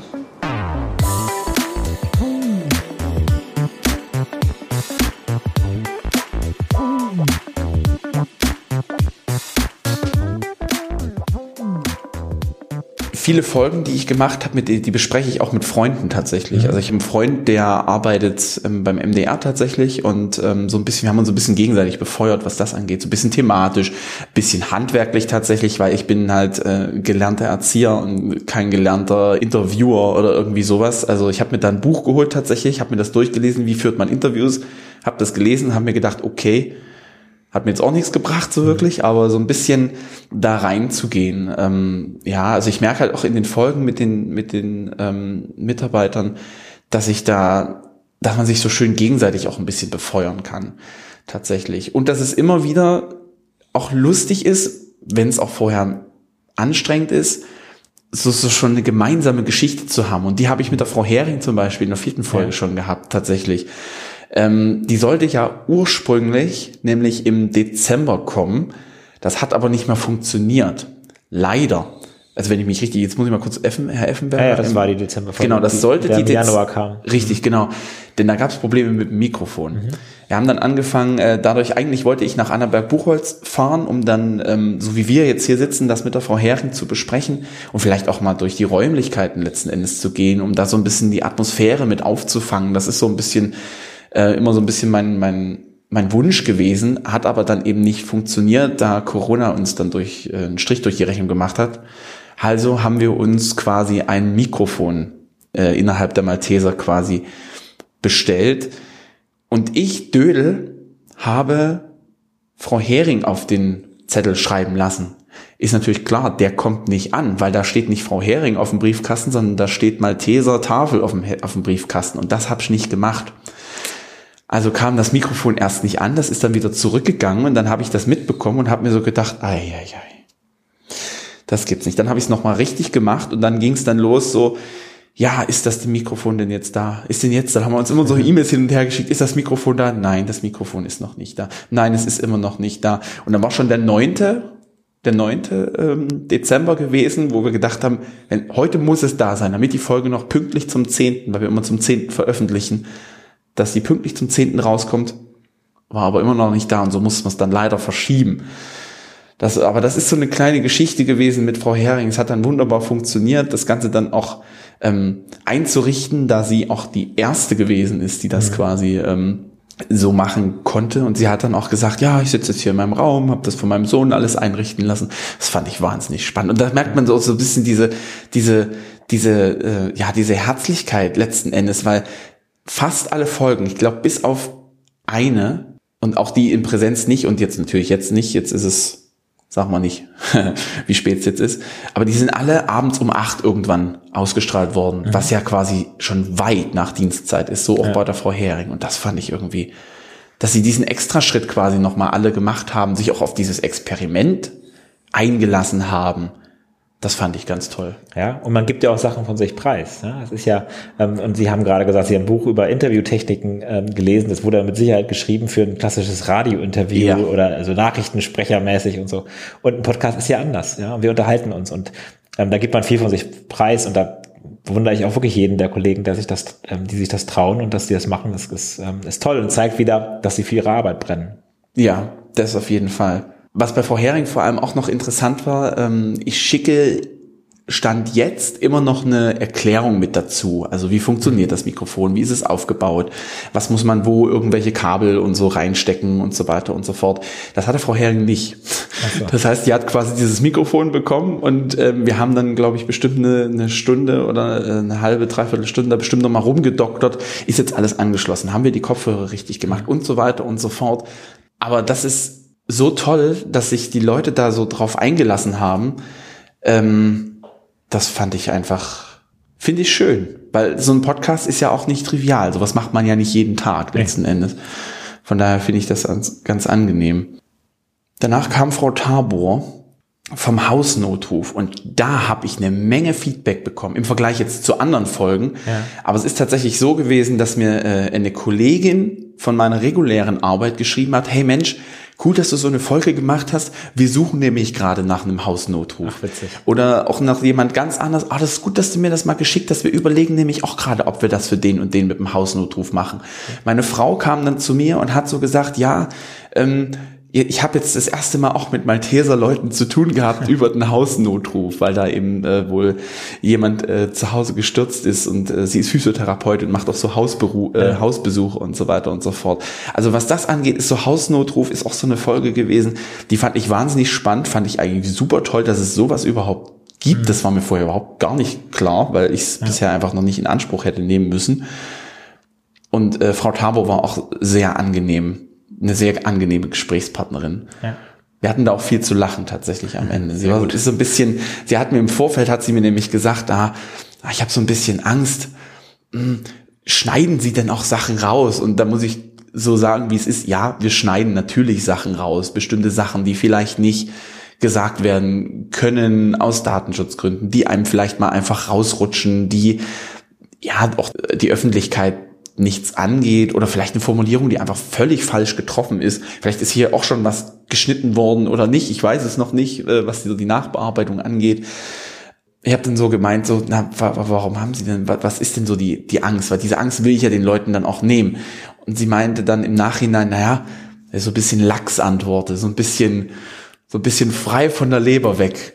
Das fand ich aber ganz, ganz angenehm. Kann man in dem Outtake sehr, sehr schön nochmal nachhören. Also wer Folge 5, ja genau, Folge 5 mit dem Hausnotruf mit Frau Tabor nochmal hören möchte, war auch eine sehr angenehme, ähm, angenehme Folge.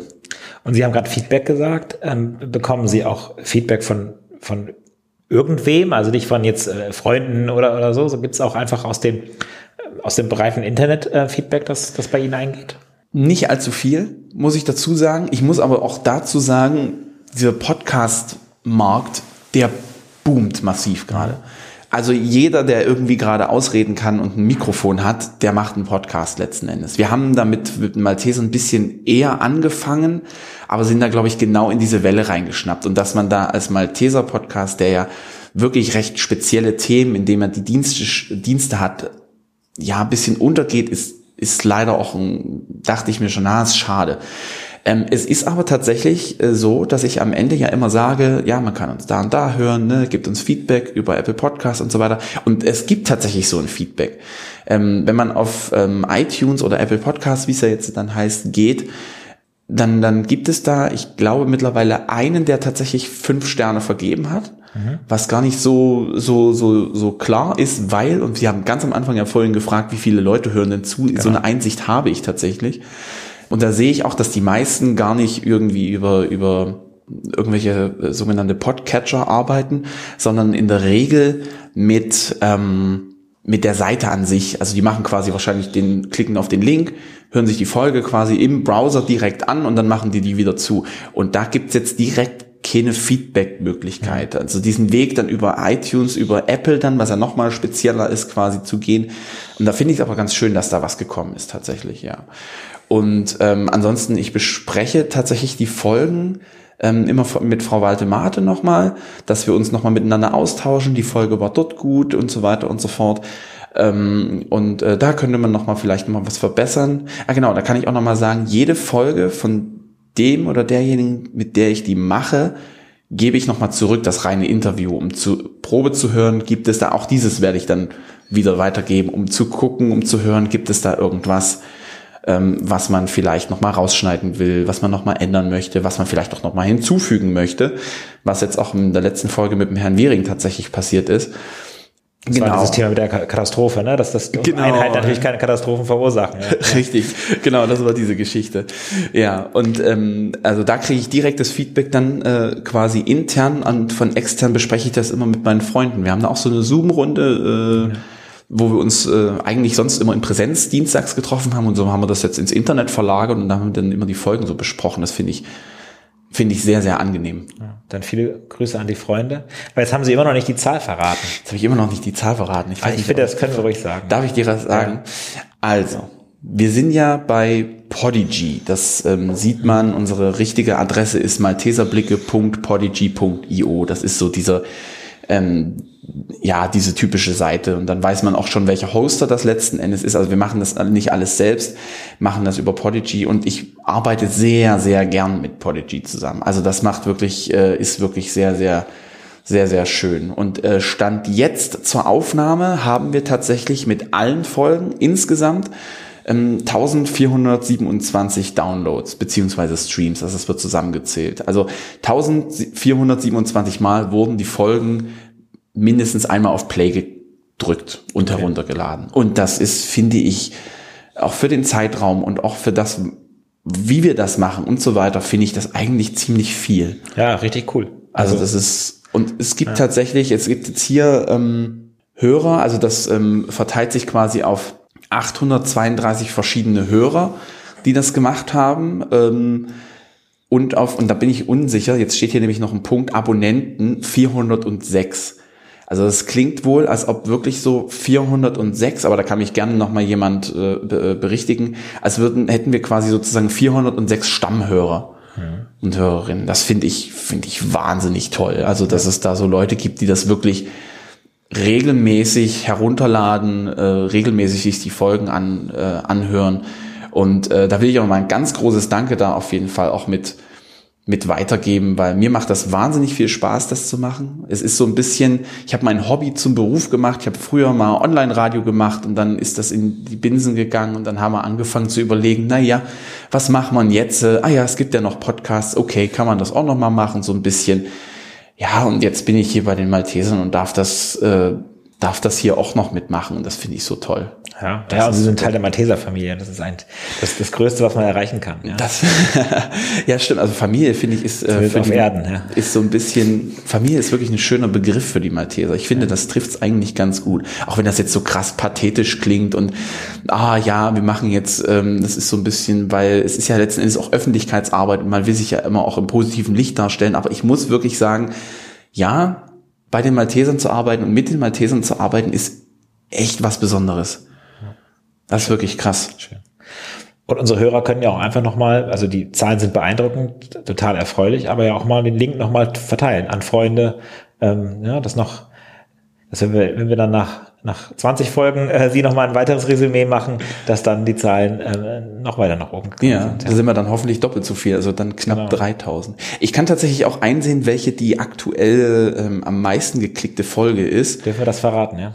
Es, äh, das Problem ist, es haut nicht ganz hin, weil natürlich ist die erste Folge ist einen Monat länger draußen als die zweite Folge. Ja. So und das habe ich jetzt nicht ganz auseinanderklamüsert, aber es ist tatsächlich so, dass ähm, die ähm, erste Folge die äh, am häufigsten heruntergeladene ist.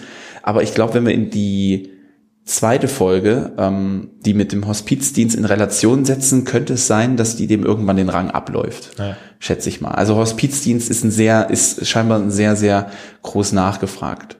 Und was ich auch in diesem Dashboard einfach noch sehen kann, ist aus welchen Ländern zum Beispiel ähm, mhm. die Hörer und Hörerinnen kommen. Das finde ich erstaunlich. Also klar, ganz viele aus Deutschland, ne? aber 92 Leute, die ich hier gerade sehe, aus den USA. Mhm also ich habe mit, ich weiß gar nicht mit wem ich war, das sogar vielleicht sogar der Herr Schumacher, mit dem ich das besprochen habe, ich bin mir unsicher, der meinte, ja, na, bei den Maltesern hat mal jemand gearbeitet, der ist dann ausgewandert und wahrscheinlich ist der das dann. Das stimmt, aber ja. Aber 92. Ja, das ist also jetzt alles. Der Herr Paas ist ja nur einer. genau, genau. Also pro Folge haben wir mindestens äh, ja. mindestens äh, fünf bis zehn Zugriffe aus den USA. Ja. Ja, gut. Ich meine, wir haben ja auch manchmal ähm, im Internet solche Phänomene, dass jemand nicht mit der IP-Adresse online geht, bei der er gerade wohnt. Genau, da bin ich, also wir haben auch welche aus, äh, auch Klicks aus Indien und da bin ich ein bisschen vorsichtig, was das angeht tatsächlich. Aber äh, Spanien, Frankreich, Österreich ist auch noch mit dabei. Ja ähm, Irland, Italien, Kanada, Brasil also Brasilien jetzt. Also da, jetzt wird es langsam ein bisschen utopisch, was das angeht, ja. Aber ähm, ja, man merkt, ähm, dass auch die Dienste dann entsprechend interessieren. Und vielleicht auch jetzt, ne, wo wir gerade beim Hausnotruf waren, vielleicht hatten, haben die Malteser dadurch dann das Ziel erreicht, dass dann Leute gesagt haben, okay, die Frau Tabor, die hat das so gut erklärt mit dem Herrn Peach zusammen, ähm, da gehen wir jetzt zu den Maltesern. Ganz bestimmt. genau die Frau Reimers, die ist ja echt ein Phänomen. Ja. das habe ich auch mit, äh, mit den Freunden besprochen gehabt und äh, das ist von einem meiner Freunde, ist das die absolute Lieblingsfolge. Ich glaube, äh, also Schul ist schon allein das Thema Schulbegleitdienst ist ja wirklich spannend und das ist so ein bisschen mein, mein Metier letzten Endes. Aber mit Frau Reimers zu sprechen, das war wirklich eine Wonne. Ja. Ja, man hat auch mal die positive Atmosphäre auch tatsächlich gehört, fand ich. Ja. Was, was ich immer bei, auch bei allen Folgen fand, ist immer so ein bisschen, das ist auch so ein bisschen das, was ich auch so ein bisschen gewollt habe, ob das gut ist oder nicht, weiß ich nicht, ist so ein bisschen, dass der Anfang bei den meisten Folgen immer ein bisschen schleppend vorangeht, mhm. so, und ein bisschen starr ist. Das höre ich dann, merke ich dann immer so beim Nachhören. Und dann zum Ende hin wird's total offen und absolut ja, also als ob man sich schon jahrelang kennt, fand ich ja. das immer. Ja, wäre es ja spannend, bei den Statistiken mal zu gucken, wie lange hören uns die Leute zu, nicht, dass die nach fünf Minuten abschalten. Genau, genau, das würde mich auch. Oh, ist das ein steifer Podcast? ja, ja, ich sag da doch immer so, ja, nee, hör mal weiter, das ist schon in Ordnung so, das kann man schon so machen. Ähm, wir haben da eben immer so ein bisschen Startschwierigkeiten. Aber das, ähm, ich finde, das macht so ein bisschen den Charme aus und das ist auch so die Idee dahinter gewesen, immer wieder ja, diese, diese Erstkontakte, die ich ja dann leider nicht mehr machen konnte, ne, wie es jetzt in dieser Folge nochmal passiert ist, seit langer Zeit, dass ich mit dem Mikrofon hier reinkomme, wir uns sofort getroffen haben und so weiter. So ein bisschen dieser Erstkontakt. Wobei ich glaube, wir haben uns schon mal gesehen, als ich hier war, aber da sind wir auch Echt, so ja? gegangen. Okay. Ja. Glaube ich. Also ich, als ich mit bei Frau Sandhop war tatsächlich. Kann gut sein, Hätte ich ja. gedacht. Ja, und der Herr Schumacher hat ja auch gesagt, der kennt mich schon vom Hörensagen, genau. Und irgendwann, als das ja nicht mehr ging, musste ich mir was einfallen lassen. Was mache ich denn jetzt? Ich wollte das nicht so sofort, jetzt ist ein Interview und jetzt geht das los. Und dann habe ich angefangen, äh, so kleine Mini-Hörspiele quasi zu produzieren. Das hat mir, so- also das macht mir so viel Freude, irgendwie sich da nochmal so ein bisschen auszuprobieren letzten Endes, ne? wie Sie vorhin gesagt haben. Die Krautnudeln, ja? Die oder? Krautnudeln, ja. Denn natürlich nicht angebrannt. Ich habe Ja. Ich habe mir gedacht, dass sie gelogen haben. war, nein, ich habe gespielt, geschauspielert. Nee, äh, ich habe kontrolliert Nudeln überkochen lassen. Ah ja. Das ist, ich habe nicht viele Kochskills, aber das kriege ich hin. ja, oder wo mein, wenn meine Kinder immer mal mit drinne sind oder ähm, ja, also manchmal war es halt nicht gewollt tatsächlich. Ich glaube, Bei der Reimers-Folge war es doch tatsächlich eine echte Situation, Ja. dass der Sohn nochmal, dass das Hörspiel ausgegangen war, oder? Ja, genau, genau. Das ist tatsächlich so gewesen. Also ähm, ich sitze also mit meiner kleinen Kabine, wenn ich mit meiner Hand nach rausgehe, kann ich quasi die Tür öffnen und links hinter mir steht die Waschmaschine. So, das sind so die Situationen, die da gewesen sind. Und ähm, Ich glaube, da war Herr Schumacher total irritiert, weil er dachte dann wirklich, dass die noch rattert, während sie das au- aufnehmen. Das, das habe ich, Ja. hab ich so gemerkt, ja. Nee, nee, das, also das haben wir dann schon immer. äh, Das ist immer schwierig, weil so um acht ist so eine blöde, eigentlich eine blöde Zeit, jetzt auch für die Kinder, weil das ist noch nicht so ganz richtig schlafen. Und wenn der Papa dann noch davor sitzt und die ganze Zeit irgendwelchen, irgendwelchen Leuten im Computer irgendwas erzählt, das fanden die, glaube ich, ganz spannend, ja. Ja. Und da musste man dann eben noch mal gucken kommen, tatsächlich.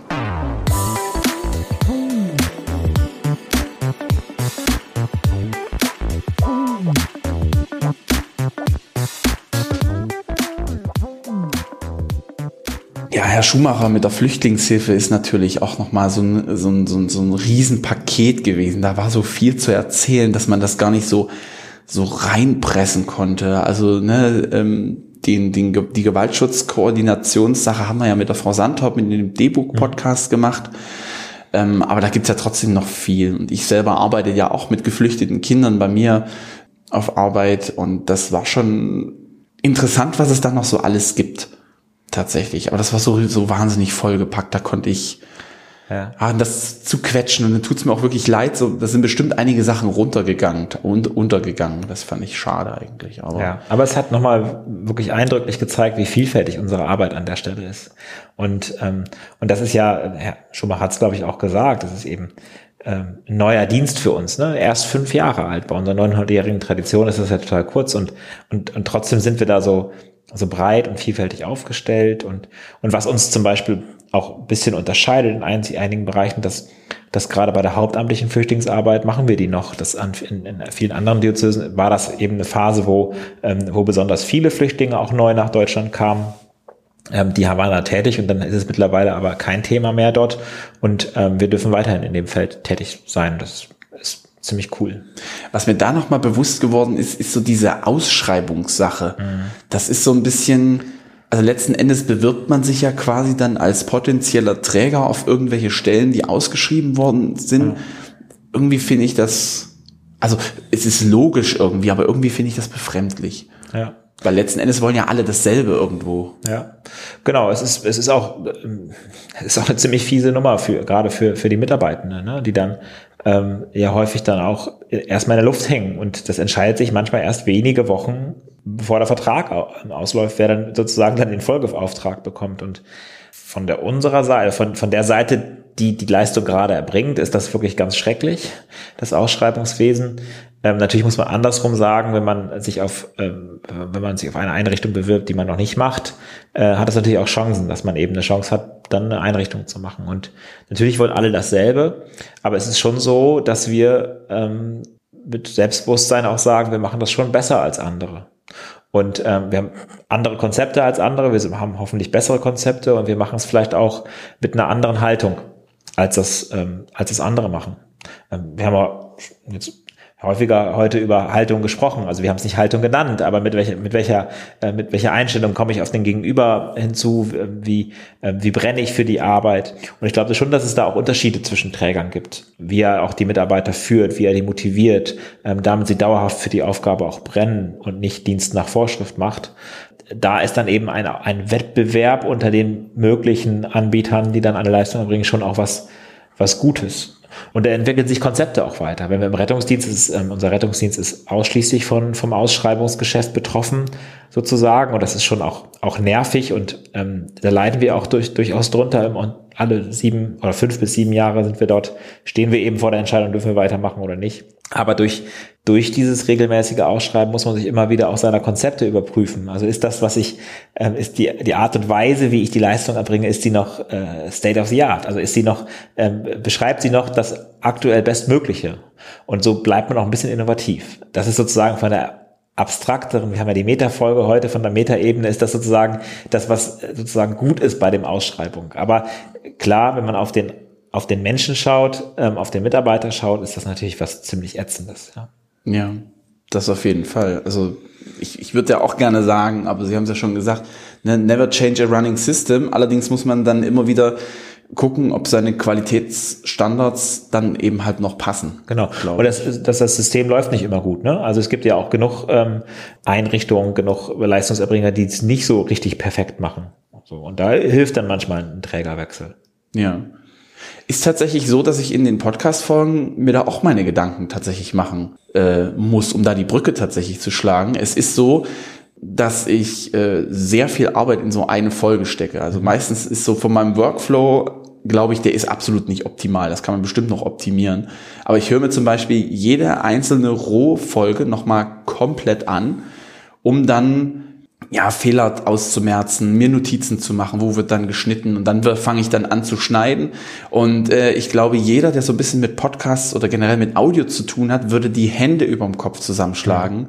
Aber ich arbeite immer noch fast ausschließlich mit dem kostenlosen Audioprogramm Audacity. Okay. Und sagt mir nichts. Sagt ihm nichts, aber jeder, der so ein bisschen Ahnung ja. von Podcast und Audio hat, der wird jetzt sagen, oh nee, oh nee, feuer diesen Peach, das kannst du nicht machen. Ja. Das geht nicht. Das ist, das ist wirklich sehr niederschwellig, ähm, dieses Programm, und man kann nicht so viel machen. Allerdings finde ich persönlich, ich arbeite damit schon seit zehn, vielleicht sogar schon zwölf Jahren, ich weiß ich gar nicht, wir haben jetzt 2021, 2008, nee, sehen Sie, sogar seit 13 Jahren. Äh, arbeite ich jetzt mit diesem Programm. Ich habe da meinen Workflow und ich bin garantiert schneller damit aktuell, als würde ich äh, anfangen, nochmal ein neues Programm so zu erlernen. Hm. Da fallen mir natürlich zwei Sachen ein. Das eine ist natürlich, äh, manchmal braucht man Anstrengungsphasen, um danach in ein besseres Stadion zu kommen. So, ne? Von daher kann man mhm. überle überlegen, wenn das, wenn das sozusagen nach der Übergangsphase besser ist, sollte man vielleicht umsteigen. Das ist sozusagen der, der Praxistipp. Ähm, ähm, das andere ist aber, dass ich gar nicht gerade unbedingt über Effizienz, am Ende sprechen Sie gerade über Effizienz oder so, mhm. ähm, äh, spreche. Wie mache ich es noch billiger oder ähm, schneller, weil es dann billiger wird oder so, sondern tatsächlich auch, wie erbringe ich die Leistung noch besser. Also äh, Beispiel der Flüchtlingshilfe ähm, äh, sind wir immer da, daran, auch ähm, unsere Konzepte, unsere inhaltlichen Konzepte, wie, wie gelingt gut Sozialbetreuung, wie gelingt gut ähm, äh, da, wo wir es dürfen, Integrationsarbeit oder Vorbereitung für die Integration ähm, oder im Schulbegleitdienst, wie ähm, welche Methoden sind dort gut, um um die, ähm, um die Schulbegleitung so zu machen, dass sie sich überflüssig macht. So, das sind ja die Themen und da kann man ja immer sich weiterentwickeln. Ja, und das ist jetzt keine Effizienz, sondern eben eine Qualitätsverbesserung. Ähm, und, und das meinte ich primär, ja, und nicht schneller zu werden. Ihre Podcast-Ergebnisse sind ja gut. Weiterentwicklung ist immer wichtig, aber ähm, auf, aufs Ergebnis kommt es ja an. Und wie ich da hinkomme, ist dann ja vielleicht nochmal zweitrangig. Genau, das habe ich mir nämlich auch immer mal gedacht. Also es gibt noch zwei Programme, die ich benutze. Also wenn ich mich mit den ähm, mit den Interviewpartnern und Partnerinnen zusammen verbinde, dann mache ich das über Studio Link. Also das sagt Ihnen jetzt wahrscheinlich auch nicht. Ja, das habe ich, das habe ich schon mal gehört tatsächlich. Stimmt, ja. Ich weiß nicht warum, aber habe ich Ihnen die habe ich Ihnen die mitgeschickt, die, die. Ja, stimmt. Ich habe ja mal so eine ähm, Tabelle auch mit dem Mikrofon genau, ich schon mal durchgelesen. In der Erklärung kann es ja. sein, dass ich da schon mal okay. erwähnt habe, genau. Und ich habe äh, benutze Auphonic. Also das sind so so in der deutschsprachigen Podcast-Szene vielleicht auch schon international, das weiß ich nicht, ist so ein bisschen Goldstandard, das zu nutzen. Mhm. Und dann gibt's aber noch ein Aufnahmeprogramm, was das alles so ein bisschen integriert, was es alles so ein bisschen automatisiert. Aber ich habe trotzdem immer lieber noch gerne so ein bisschen die Fäden in der Hand, Ja. was das angeht. Ja. Und ich habe auch gelernt, dass in der Podcast-Szene ähm, schon auch die technische Auswahl, die Hardware auch interessant ist. Ähm, mit was für Mikrofonen sprechen wir gerade? Da fragen Sie mich. Ach so, okay, dann ist es auch egal. Nee, Also- nee, nee, nee, nee, nee. Ich, äh, die habe ich neu gekauft extra. Das sind Ja. die Boom Pro. Ja. Ähm, es gibt nämlich eine so, äh, es gibt eine Seite, die nennt sich sendegate.de und da trifft sich die deutschsprachige ähm, Podcast-Szene und berät sich so über Mikrofontechnik, über ja Konzepte, über Bearbeitung und so weiter. Und da bin ich relativ häufig unterwegs und habe eben für eine solche Situation, wie wir sie hier gerade erleben, versucht, ein Mikrofon zu finden, was erstens gut klingt ähm, und nicht allzu teuer ist. Also der absolute Goldstandard ist ein sogenanntes Zoom H6, da blätter ich aber gut 300, 400 Euro hin, ähm, was ich nicht machen möchte eigentlich. Und ähm, ein äh, äh, DTV 270 schieß mich tot. Sehen Sie das? Ich weiß es gleich gar nicht mehr. Weil es, aber das kostet halt an sich auch nochmal 280 plus 30 Euro das Kabel extra.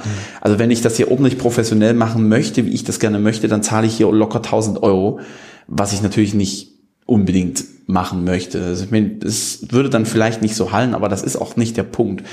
Ähm, sondern ich denke, dass wir jetzt so mit der Mikrofontechnik, wie wir sie haben, hier eigentlich äh, ganz zufrieden sind. Wir haben das an einem Zoom H2N angeschlossen, so über eine äh, Y-Weiche. Vielleicht werde ich da dann trotzdem noch mal noch mal was verbessern, noch mal ein bisschen Geld in die Hand nehmen, was das angeht. Aber ansonsten bin ich eigentlich ganz zufrieden mit dem, was wir jetzt hier so haben.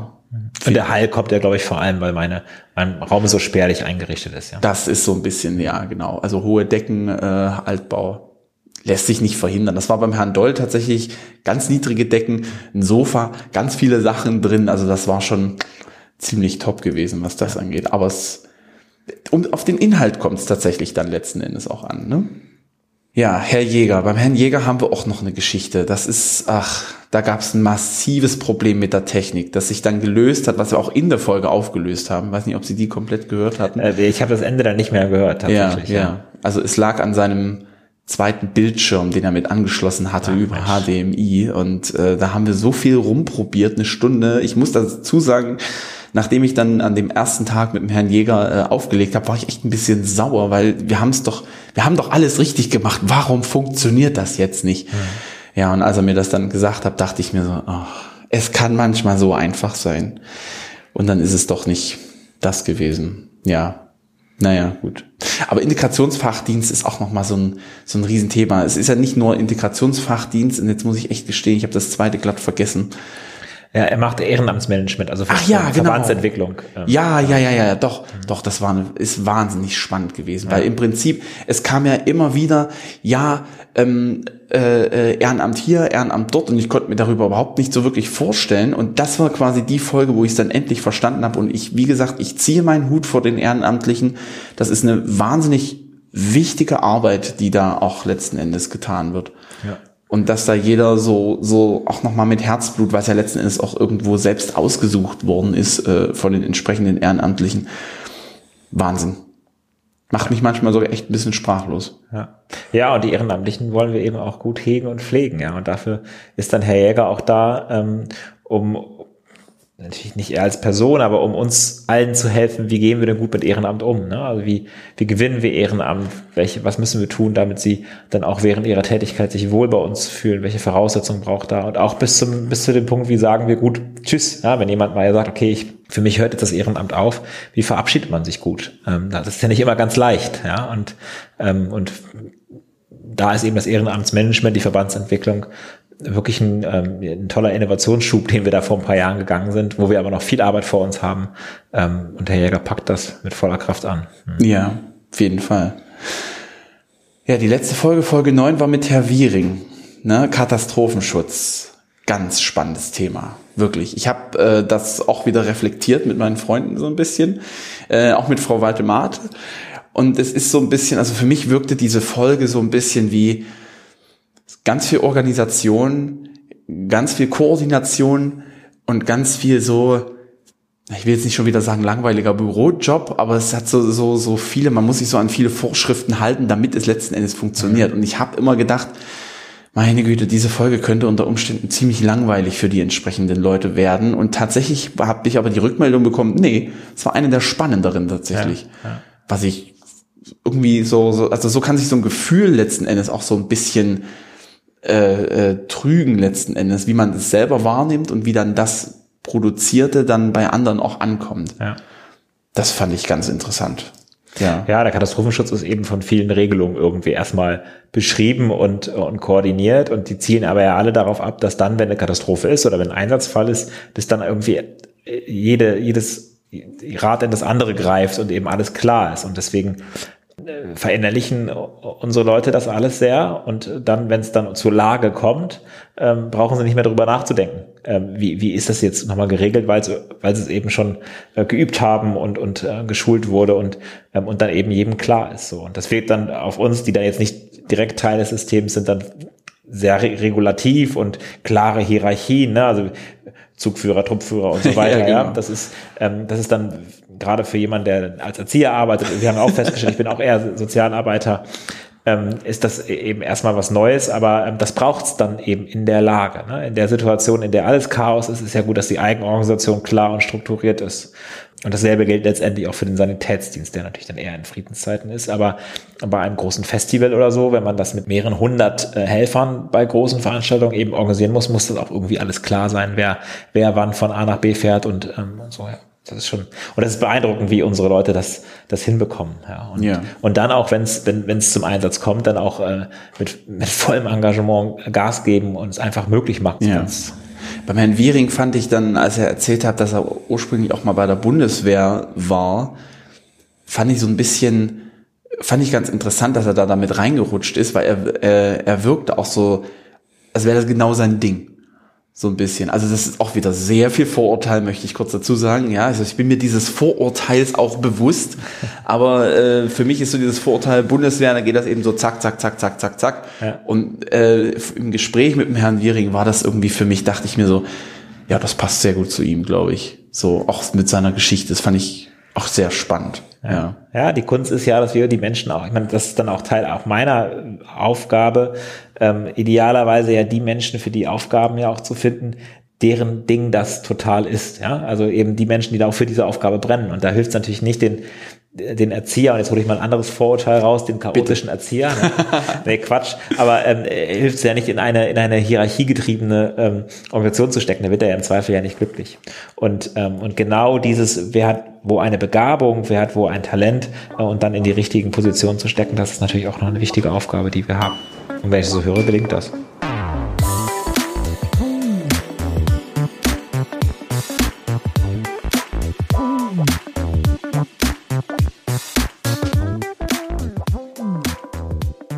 Ja, ansonsten die meisten Sachen spreche ich mit Frau Waltemate ab.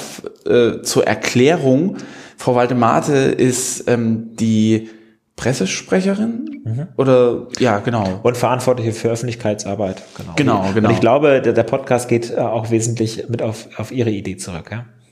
So ein bisschen. Ich glaube ja. Ja auf sie und auf, auf Herr Effenberger tatsächlich. Das war eine ganz spannende Geschichte. Also ich mit Frau Sandhaupt, die ich ja noch von früher kenne, wir haben auch mal zusammengearbeitet tatsächlich, äh, haben wir uns zusammengesetzt und das einfach mal so, ja, Lachs einfach mal äh, äh, aufgenommen und dann kam Herr Effenberger dazu und hat gesagt, das ist echt eine super Idee, ich spreche das gleich mit Frau Waldemate nochmal ab und die war auch so äh, Feuer und Flamme und jetzt hat sich das quasi so ein bisschen ja, verselbstständigt quasi. Also jetzt sind wir schon bei Folge 10 und das ist schon ein kleines Jubiläum, wenn man überlegt, dass es jetzt doch schon fast ein Jahr her ist tatsächlich.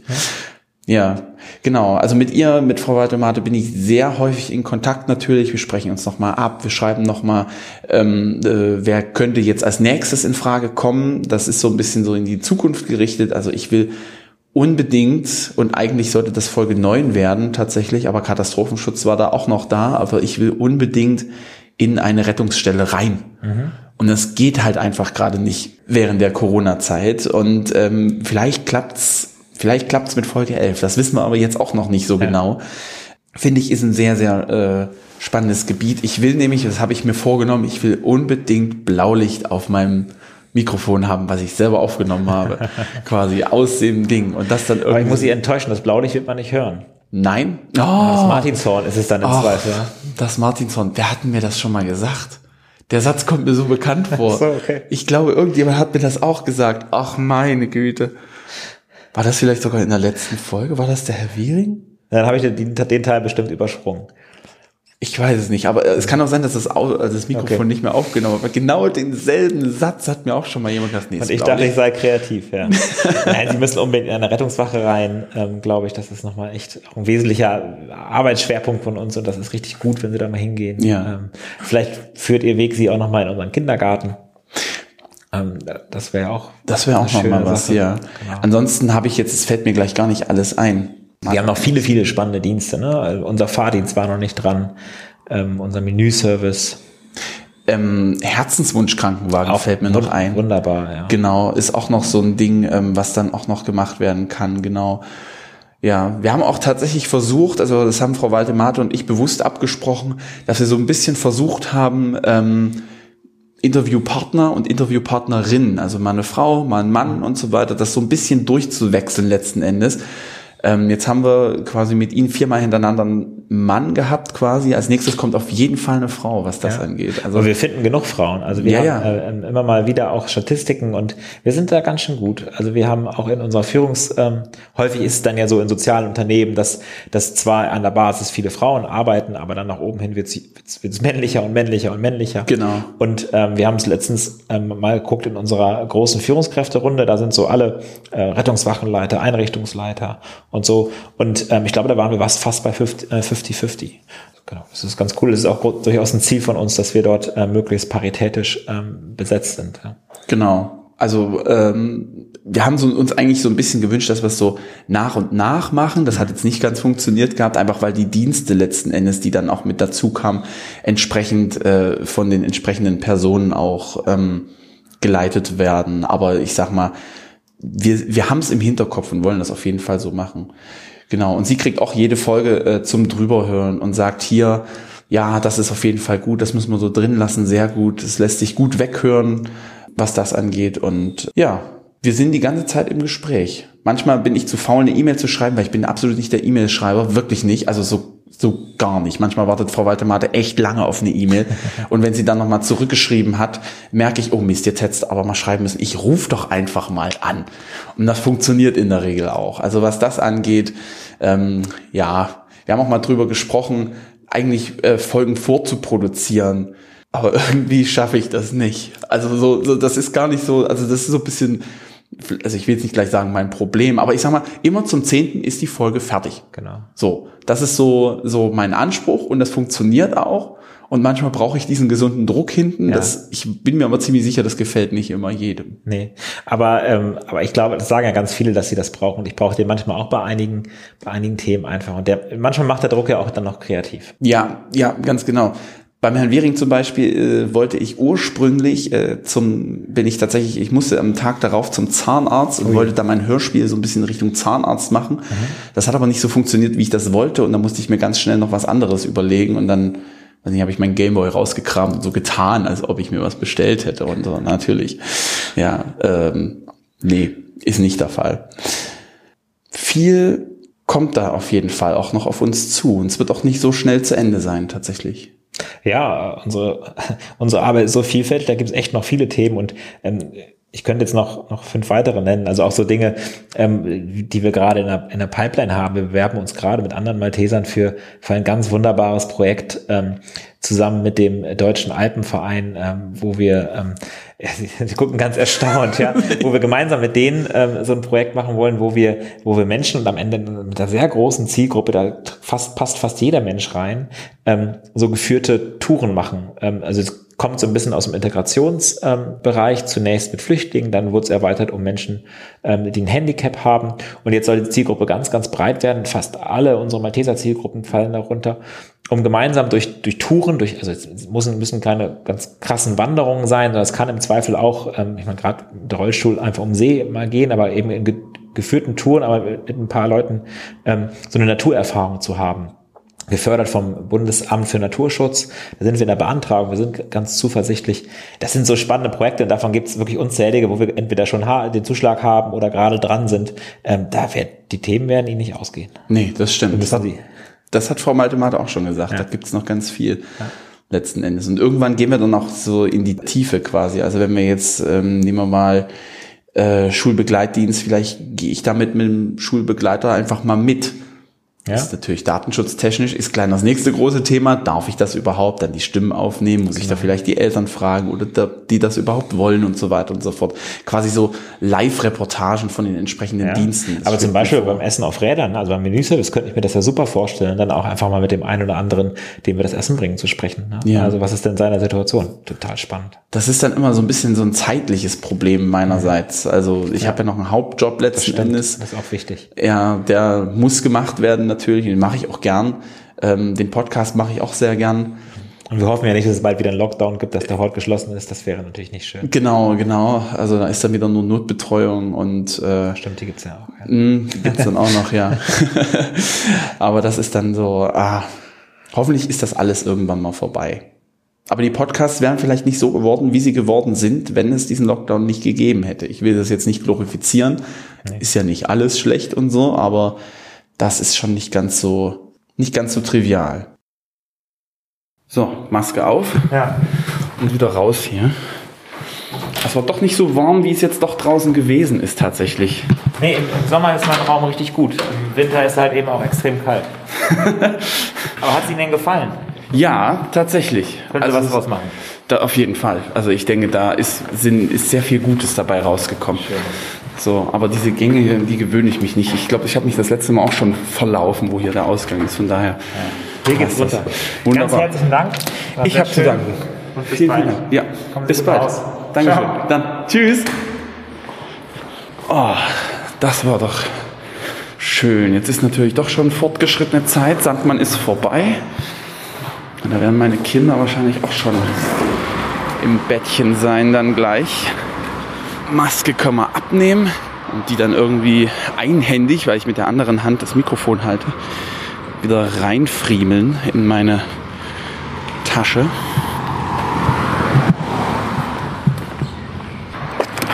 Zack, Auto auf.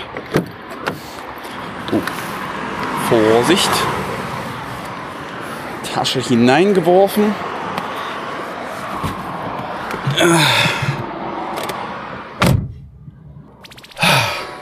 Schön. Und ab geht's nach Hause, würde ich sagen.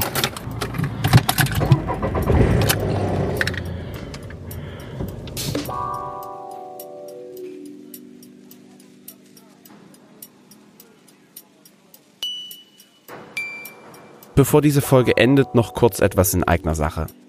Ich möchte vielen lieben Dank an alle Interviewpartner und Partnerinnen sagen, die sich immer wieder auch aus einer Komfortzone gewagt haben. Namentlich möchte ich mich noch einmal sehr bei Frau Waltemate bedanken, die immer hinterher ist und bei der ich mich mit auch den kleinsten Dingen an sie wenden kann. Auch möchte ich mich nochmal bei Herrn Effenberger bedanken, der die Idee des Podcasts mit Begeisterung aufgenommen hat und alles weitere in die Wege geleitet hat. Mein besonderer Dank gilt vor allem Frau Santop, die mich nicht vergessen hatte, als ihr dann irgendwann mal das Thema Podcast durch den Kopf ging. Denn ohne ihr Zutun wäre der Stein gar nicht erst ins Rollen gekommen. Oder wie in diesem Falle meine Stimme in ganz viele Ohren. Vielen, vielen lieben Dank. Und nun zum obligatorischen Abschluss.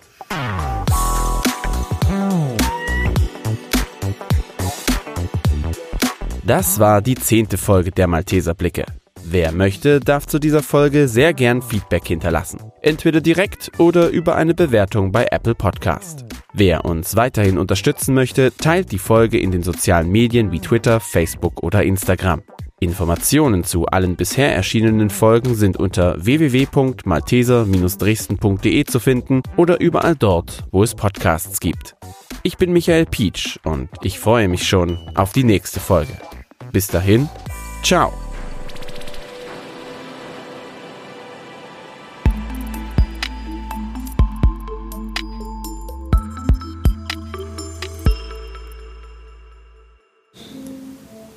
Wahnsinn.